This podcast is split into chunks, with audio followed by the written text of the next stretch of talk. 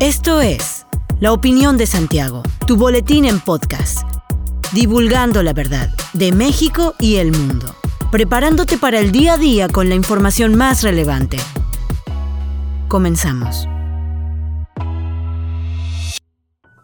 Buen día, bienvenido a la Opinión de Santiago, una dosis breve de información para arrancar el día con lo más relevante a nivel nacional e internacional. La Presidencia de la República publicó en el Diario Oficial de la Federación un acuerdo por el que se declara de interés público y seguridad nacional la realización de proyectos y obras a cargo del Gobierno de México asociados a infraestructura. Así se busca blindaje ante recursos legales que a lo largo del sexenio han obstaculizado algunos de los proyectos de infraestructura, principalmente en materia de comunicaciones. El acuerdo establece que las obras del gobierno consideradas de interés público y seguridad nacional son aquellas que involucran a los sectores de comunicaciones, telecomunicaciones, aduanero, fronterizo, hidráulico, hídrico, medio ambiente, turístico, salud, vías férreas, ferrocarriles en todas sus modalidades, energético, puertos, aeropuertos y aquellos que por su objeto, características, naturaleza, complejidad y magnitud se consideren prioritarios y o estratégicos para el desarrollo nacional. El acuerdo, suscrito por el presidente Andrés Manuel López Obrador, que entra en vigor este martes, estipula que la autorización provisional tendrá una vigencia de 12 meses, contados a partir de su emisión, periodo por el cual se deberá obtener, conforme a las disposiciones aplicables, la autorización definitiva. Algunas de las obras de infraestructura del gobierno que han sido obstruidas o demoradas por amparos y suspensiones promovidas por diversos grupos sociales y políticos son el Aeropuerto Internacional Felipe Ángeles y el Tren Maya.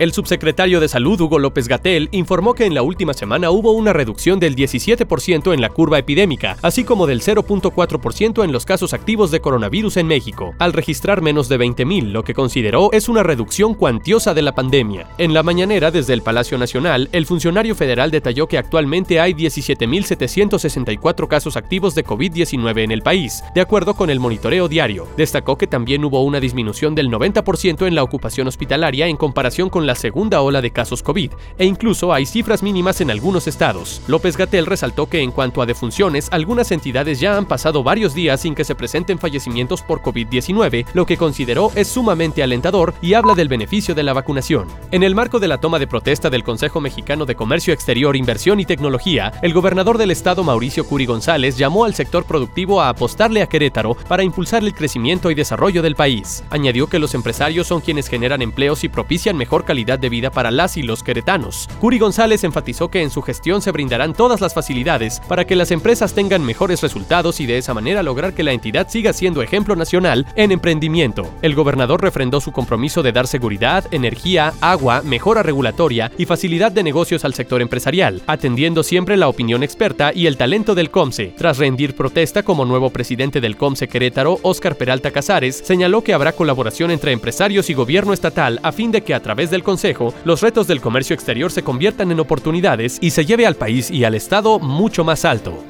De acuerdo con el Congreso Nacional de Seguridad Pública Federal publicado este martes por el INEGI, Querétaro fue durante el año 2020 el cuarto estado con más incidentes de seguridad informática. La Dirección General Científica de la Guardia Nacional identificó el año pasado un total de 133.469 incidentes de seguridad informáticos. Los incidentes más frecuentes fueron la infección por código malicioso. Hubo 120.894 incidentes por infección por código malicioso como virus, gusanos, bots, troyanos, rootkicks, entre otros. La Guardia Nacional reportó que la mayor cantidad de incidentes de seguridad informáticos se identificaron en Nuevo León y en la Ciudad de México, que de manera conjunta concentraron 83.3% del total nacional. En tercer lugar se ubicó el estado de Puebla con 5.713 incidentes de seguridad informática y en cuarto lugar estuvo Querétaro con 3.459. Durante su visita por San Juan del Río, el mandatario del estado, Mauricio Curi González, mencionó que la autopista 57 es un excelente lugar de conectividad de Querétaro con el resto del país, poniendo al estado en competitividad industrial. El gobernador queretano explicó que las guerras comerciales entre Estados Unidos y Rusia ponen a México y en especial al estado de Querétaro en gran momento para continuar atrayendo inversión al estado, principalmente a San Juan del Río. Sin embargo, Curi González dijo lamentar las condiciones actuales en las que se encuentra la carretera 57, la cual constantemente está bajo trabajos de rehabilitación lo que ha provocado un incremento en el número de accidentes. Para finalizar, el mandatario aseguró que ha solicitado a los legisladores queretanos en la Cámara de Diputados en San Lázaro gestionar los recursos suficientes para agilizar las obras, toda vez que la 57 ya es imposible transitar. Hasta aquí la información de hoy. Regresa mañana para otra pequeña dosis con las noticias más importantes. Mantente bien informado con la opinión de Santiago. Encuéntranos en Facebook, Instagram y TikTok como arroba la opinión de Santiago. Hasta la próxima. La opinión de Santiago. Comprometidos con la verdad.